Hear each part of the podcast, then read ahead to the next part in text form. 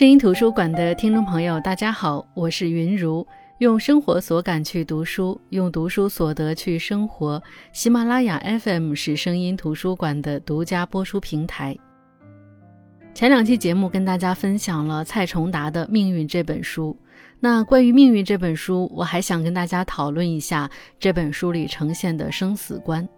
所谓生死观，就是我们到底应该如何看待生死。我觉得人世间对每个人最公平的就是出生与死亡，不管出生与死亡的质量如何，最起码每个人都要经历一遭。只是生命赋予我们最大的神秘感，也在出生与死亡。出生时，我们是一个什么都无法诉说的婴儿，啼哭是来到人世的一场宣告。我们无法知道一个婴儿在出生那一刻的具体感受，他会疼吗？他会恐惧吗？他知道他即将到来的世界是什么样的吗？因为婴儿无法诉说，等到能表达时，已经全然不记得出生的事情。所以，关于出生，我们能看到的只是一场盛大的欢迎仪式。同样的，对于死亡，我们也很好奇：人死亡后对这个世界还有觉知吗？死后的人会去往另外一个世界吗？他们会看到什么呢？因为活人无法体验死，而死后的人无法诉说，我们唯有通过濒死的感受来揣摩死亡。就像《命运》这本书里谈到死，人们因为好奇，所以观摩死亡。就像阿泰，他没想到自己会活到九十九岁，实际上他大概六七十岁的时候就觉得自己对死亡做好了准备。做好了什么准备呢？参加死亡观摩团，开始揣摩死亡。这在作者的家乡并不是一件很忌讳的事情，事实上也是源自当地的习俗。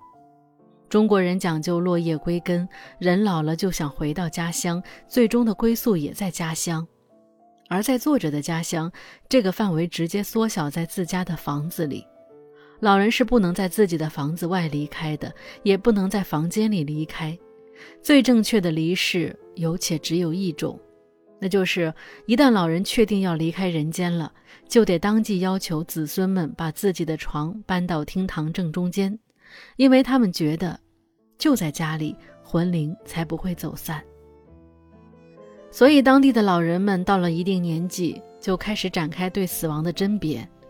这个年纪一般从六十多岁开始。一旦觉得自己的身体有点征兆了，就赶紧通知自己家里人，然后躺在厅堂里等待着死亡的到来。这种等待死亡的方式，像是在迎接死亡，实际上也是一种漫长的告别仪式。只要家里老人躺在厅堂里的，家里的亲戚朋友哪怕再远，也要回来聚在一起。老人就开始讲述自己的这一生。讲那些揉碎在时光里的记忆，和那些猝不及防的死亡相比，这种能和家人、和自己的一生、和过往的时光从容道别的方式，显得既体面又具体。是的，具体。毕竟，对于人类来说，死亡是一件未知的事情，是自古以来多少人穷尽心血都没法参透的事情。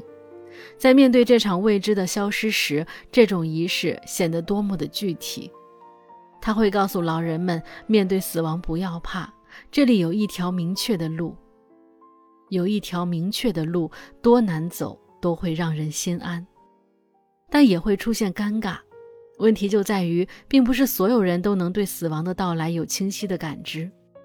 那作者在这本书的开篇里就写到，他的老家有一个老人。第一次他宣布自己要死的时候，很多亲友都来了，有些甚至从国外回来，伤心的哭诉，认真的听他讲人生故事，所有的流程都来了一遍。可是故事讲了一遍又一遍，等的实在是不耐烦了，大家都会焦虑，怎么死亡还不来？到最后，老人沉默的躺着，家人沉默的守着，守了一个月。老人实在躺不住，就起来了，并且感觉这死亡很窝囊。等到第二次他宣布自己要离世的时候，虽然亲戚朋友怕再次出现乌龙，但老人家是笃定的。于是所有流程又来了一遍。结果隔了一个月，那老人又在镇上溜达。乃至第三次他躺在厅堂的时候，大家都莫名其妙的紧张，紧张这次又是一次徒劳。等到老人真的来了一场干脆利落的死亡，大家竟然不约而同的欢呼，然后才陷入到巨大的悲伤中，甚至还有点怪老人死的不专业，让亲人都没有办法好好的告别。为了不出现这样的情况。所以到了一定年纪，研究观摩死亡成了一堂必修课。作者说，他的阿泰是从六七十岁开始参加这个死亡观摩团，一开始是和闺蜜们一起去，一路上打打闹闹，跟去上学的小朋友一样。他们去观察死亡时人脚蹬那一下是怎么样的。他们发现，濒死的时候，人的眼睛会突然变得很大。皮肤会突然变得很光滑。可是慢慢的，闺蜜们一个个的从观摩者变成了实践者，他们都成功的脚一蹬走了，只剩下阿泰。阿泰被落下了，就老是觉得这是一块心病，在后来漫长的岁月当中，总是有事没事就唠叨：“他怎么还不来呀？”唠叨的多了，这唠叨就成了生活的一部分。后来，就连重孙辈都知道，这个他指的就是死亡。等到阿泰九十九岁，死亡真的要来的时候，他说：“这次，我很确定我要死了。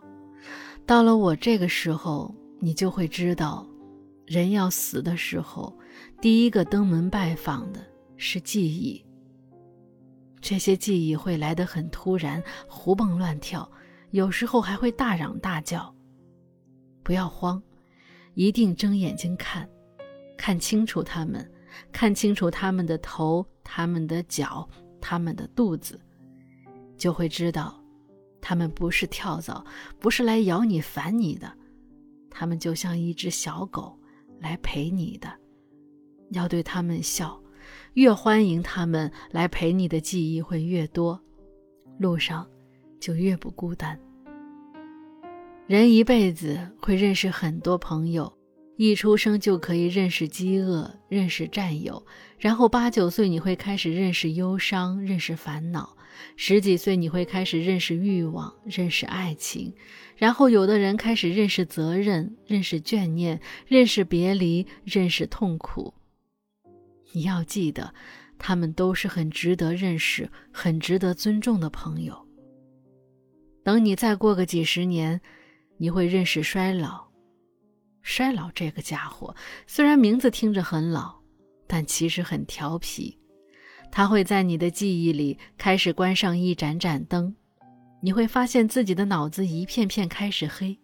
有时候，你可能只是在炒菜，突然想：“哎呀。”我哪部分很重要的记忆好像被偷偷关掉了？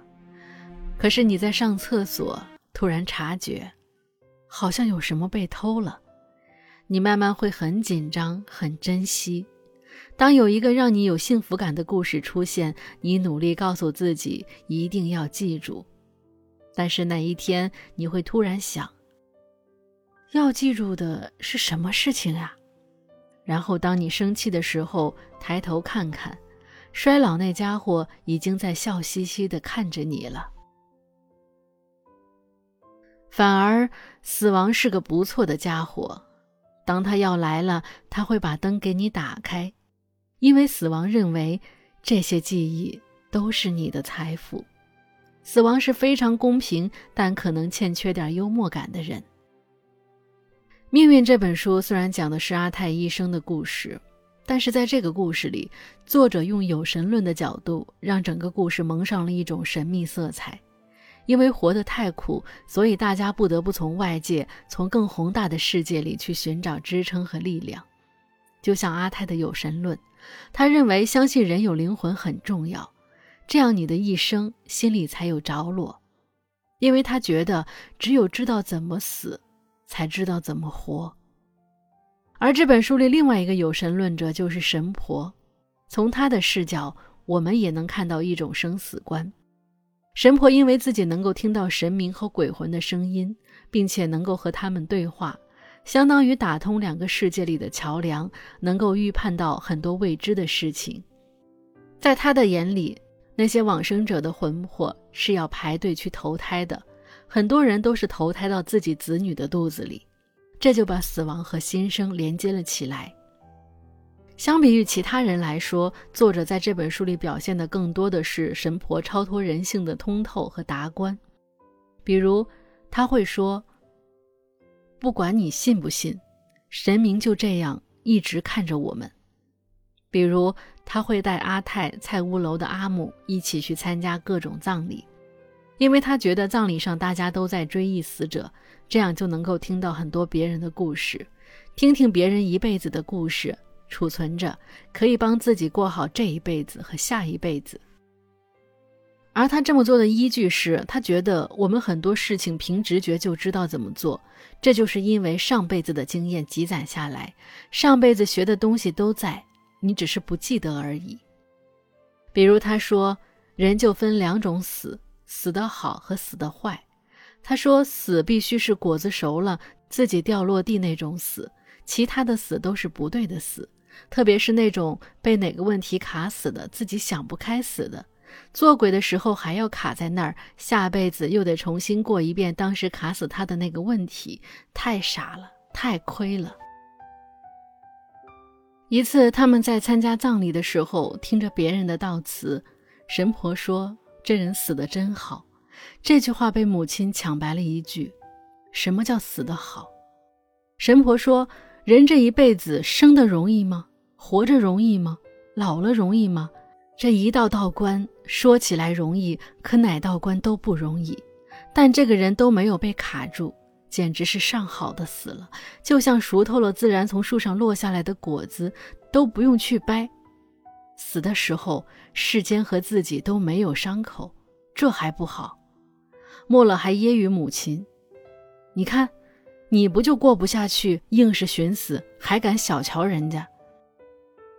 这么通透的神婆，其实也有很多想死的时候，觉得挺不下去的时候。毕竟活着真的很不容易。她说，她是去寺庙里听那些祈求神明的活着的人的故事，才停了下来。也不知道是哪个故事起了作用，也不知道自己到底感受到了什么。总之，那些故事听着听着，自己就不想死了。所以，关于生，他也有自己的看法。他说：“说不定人的灵魂就是这故事长出来的。人用了一辈子又一辈子，以这一身又一身的皮囊去装这一个又一个的故事。只要我们还活着，命运就得继续。命运最终是赢不了我们的，它会让你难受，让你绝望，他会调皮捣蛋，甚至冷酷无情。但你只要知道。”只要你不停，他就得继续，他就奈何不了你。所以你难受的时候，只要看着，你就看着他还能折腾出什么东西。久了，你就知道他终究像个孩子，或者就是个孩子，是我们自己的孩子。我们的命运终究由我们自己生下来，我们终究是自己命运的母亲。关于命运的这段话，其实是神婆的道理，也是阿泰的道理。他们的一生就在诉说着这样一种朴素的正确，那就是：既然这是我的命运，虽然我不知道命在哪儿，怎么给他看，但我就要无时无刻不趾高气扬地活给命看。所以，当阿泰的阿姆掉进大海，神婆说她觉得很愤恨，很遗憾。她说。那么难看的命运压上来，至少得打他几拳吧。那弄懂了生死的问题，其实关于活法这本书也有探讨。当然，我觉得如果从阿泰或者神婆的一生，我们能看到那个年代的他们为了改写命运所做出的全部努力，包括孕育子女、收养孩子，与艰难且无常的生活抗争。蔡崇达说：“这是阿泰与命运相处、和解。”最终生下命运的故事，但我觉得这本书里当时有一点我觉得很有意思的是，阿泰对现在年轻人的活法表现出的豁达，就像好多人的家里应该都有这样的一个老小孩，他们不焦虑我们是否结婚、是否生了孩子、工作是否顺利，他们用他们的通透和达观驱散着我们的现实生活压力。就像这本书中的阿泰说：“我们那个时候人发育晚，但偏偏结婚都早。现在想来，发明这个方法的老祖宗是精心准备了一个善良的活法。”抢在心里那些乱七八糟的东西长出来之前，就先让人结婚了，就像先给你安排答案了，再给你题目。等你的心里开始长东西了，或许会躁动，但看着答案都有了，只要答案错的不是太离谱，犹豫着，日子已经过下去了。你们这代人就不一样了，现在的人发育早，结婚晚。问题呢，都先摊开在面前了，非得回答了才能安心结婚。结婚后也还要看着冒出来的一个个问题，一路过五关斩六将的过下去。你外婆以前和我着急过你阿母，你阿母前几天还和我着急过你。我和你外婆说的话，就是我和你阿母说的话。我说，孩子们不知道，我可知道。